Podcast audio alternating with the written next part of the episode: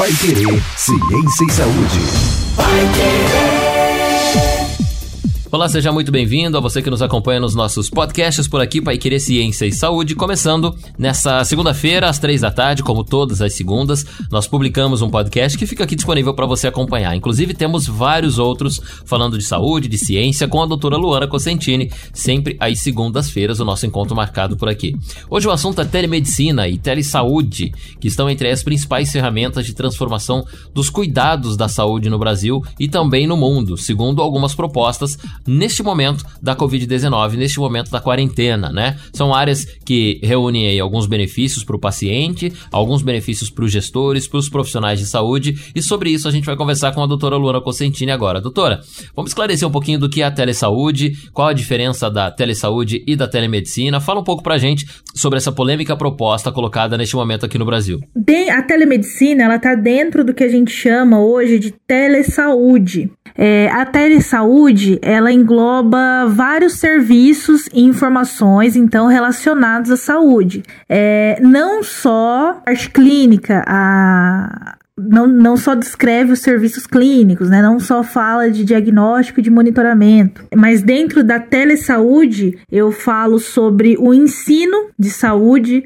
por via remota, tá? Informações de pacientes. Isso é uma coisa muito interessante. Os serviços de saúde no Brasil, eles estão quase em sua totalidade informatizados. Então a gente tem uma rede de informação de dados de pacientes nacional quase completa. E aí dentro da dentro da telesaúde, a gente observa então a existência da telemedicina. Dentro da telemedicina, as consultas clínicas, parte de diagnóstico, acompanhamento, acompanhamento cirúrgico também, porque o paciente pode estar longe acompanhando e dando dicas dentro de um centro cirúrgico também. Essa ideia da telemedicina e da telesaúde não nasceu aqui no Brasil, óbvio, né? Já é usada em alguns lugares do mundo, inclusive com bons resultados, e tem uma grande parte da turma da área médica que defende, né? Tanto a telemedicina quanto a telesaúde, que são é, ferramentas diferentes aí na transformação dos cuidados da saúde. Doutora Luana, como é que seria o tratamento específico da telesaúde, da telemedicina contra a Covid-19?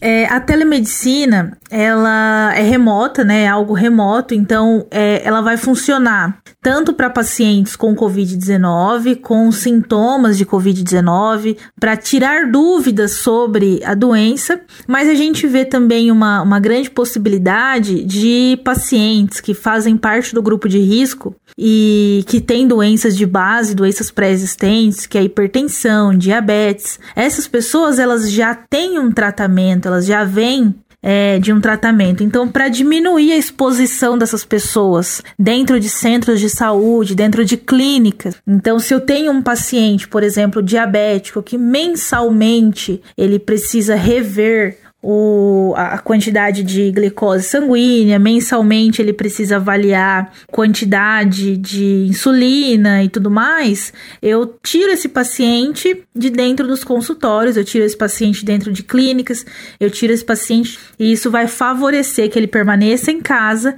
e que ele não pegue a doença não pegue o Covid-19. Então, é uma via, assim, uma via de mão dupla. Então, a gente auxilia pacientes que temas e não conseguem diferenciar se é uma gripe, se é grave ou não, ou o que está sentindo, ou se aquilo que ele está sentindo é de fato é, é, sintomas de Covid-19. É, outros sintomas também, tá dentro da telemedicina. É, a gente tem algumas cidades do Brasil que atendem como tira dúvidas, tá? É, e atendem também para outras doenças mais leves, para que o paciente não tenha que ir de fato lá no serviço de saúde. Doutor, e as discussões em torno da telemedicina e da telesaúde aqui no Brasil vão mais além, né? Algumas pessoas defendem, outras pessoas não gostam desse tipo de atitude. Vamos organizar aqui agora os dois lados para a gente ter os prós e os contras de termos esse serviço da telesaúde aqui no Brasil. Por que, que ele é, seria bom neste momento para trabalharmos além da Covid-19 com outros aspectos da saúde dentro do nosso país? Ela tem a finalidade principal, né, o objetivo geral é a melhoria da rede de serviço de saúde.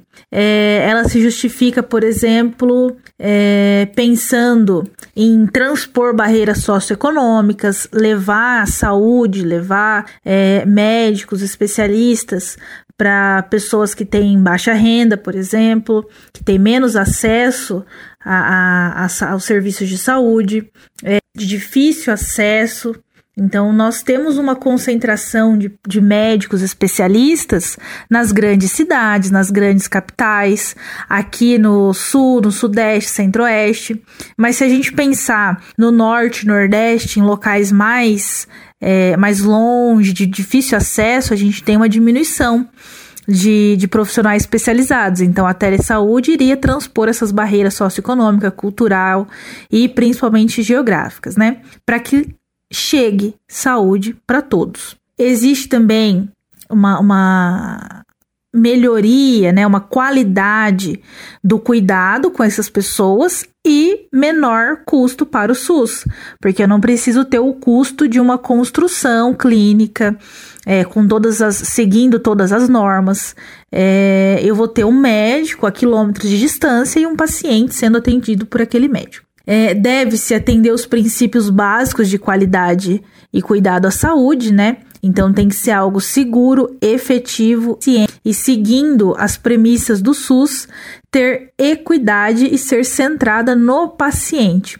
Então, tudo isso se justifica em ter a telemedicina, que ela vai colaborar, é, reduzir filas de espera, principalmente. Então, se eu tenho um local aonde atenda muitas pessoas, é centralizado, uma cidade maior, onde centraliza, é um local de referência, é, eu vou ter uma fila de espera muito grande. Se eu descentralizo isso, eu vou diminuir fila de espera, eu vou diminuir tempo de atendimento, eu vou diminuir tempo de diagnóstico, não só pensando na Covid-19, tá?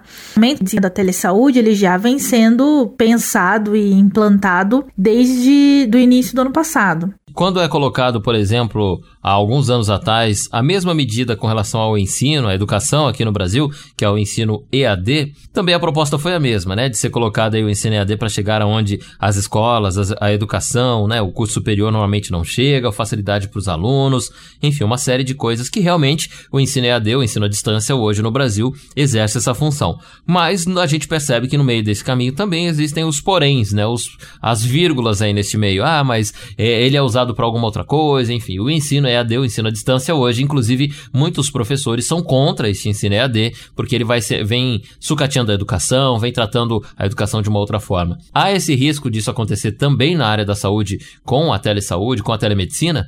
Eu tenho muito medo que isso aconteça, porque eu sou professora também, eu sou professora da graduação. Hoje em dia, a graduação é onde temos o número mais expressivo de cursos é, à distância, né, de ensino à distância, e eu consigo identificar e visualizar o sucateamento dos cursos que são é, EAD porque eles são muito fáceis de ser aprovados pelo MEC e tudo mais. Então, hoje nós temos é, cursos dentro da área da saúde que são por metodologia à distância, por metodologia EAD. Então, a ideia inicial era linda, né? De levar educação para locais aonde essa educação não conseguia chegar. Então, para lugares muito longe, para onde a estrutura não, não era, não fosse adequada para isso, né?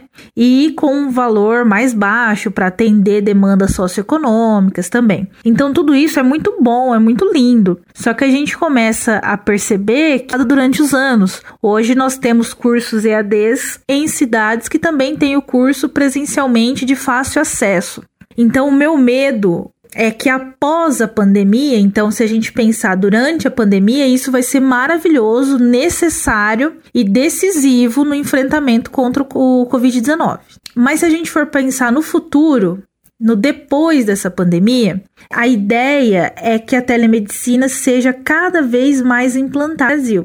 Então, se eu estou falando de algo que vai ser muito bem monitorado, que, as, que a qualidade e as condições de atuação desse médico, desse profissional, seja garantida da mesma forma que é, em uma consulta presencial, tudo bem. Mas eu vejo que, infelizmente, o nosso país, nosso, é, nós mesmos, né? Porque quem faz toda a saúde são as pessoas e principalmente os profissionais que estão dentro dela. Qual rigor que vai ser mantido frente a um período futuro de pós-pandemia, frente à telemedicina? né? Será que eu não vou estar tá transferindo é, essa verba que é tão grande, que é destinada ao SUS, Poderia ser maior, mas a gente sabe que é um volume substancial de dinheiro. É, não sendo mais enviada para o SUS, porque vai diminuir o custo, mas diminuindo o custo, eu vou diminuir a efetividade dessas consultas, eu vou diminuir também a qualidade dessas consultas. E eu vou passar a ter quase que a totalidade de consultas de forma remota. Qual o rigor que vai ser mantido nessa telemedicina pós-pandemia? A, essa discussão vai longe ainda dentro da saúde aqui no Brasil. A implantação dela não está tão longe assim dentro desse período da Covid-19, da quarentena, mas depois a utilização dela, né, pós isso, é que a gente vai neste momento é, levantar essa discussão que vai ser levantada. Por aqui a doutora Lona Cosentini coloca os dois pontos para a gente analisar. É claro que dentro do, do, do, problema que a saúde no Brasil tem, da estrutura da saúde do Brasil, seria plenamente necessário, né, In, é, indiscutivelmente necessário. Porém, temos essas ações aí pós-coronavírus, pós-Covid-19, que vão repercutir ainda na saúde saúde do nosso país. É o nosso Pai Querer Ciência Saúde trazendo para você sempre uma discussão, um tema, um debate, um esclarecimento com a doutora Luana Cosentini. Você é o nosso convidado então para a nossa próxima edição. Toda segunda-feira às três da tarde tem um episódio novo do nosso podcast. Se você procurar no Spotify, Pai Querer Ciência e Saúde, ou então nas plataformas digitais da Pai Querer 91,7. Você pode acessar também no portal paiquerer.com.br. A gente espera você no nosso próximo episódio. Até lá!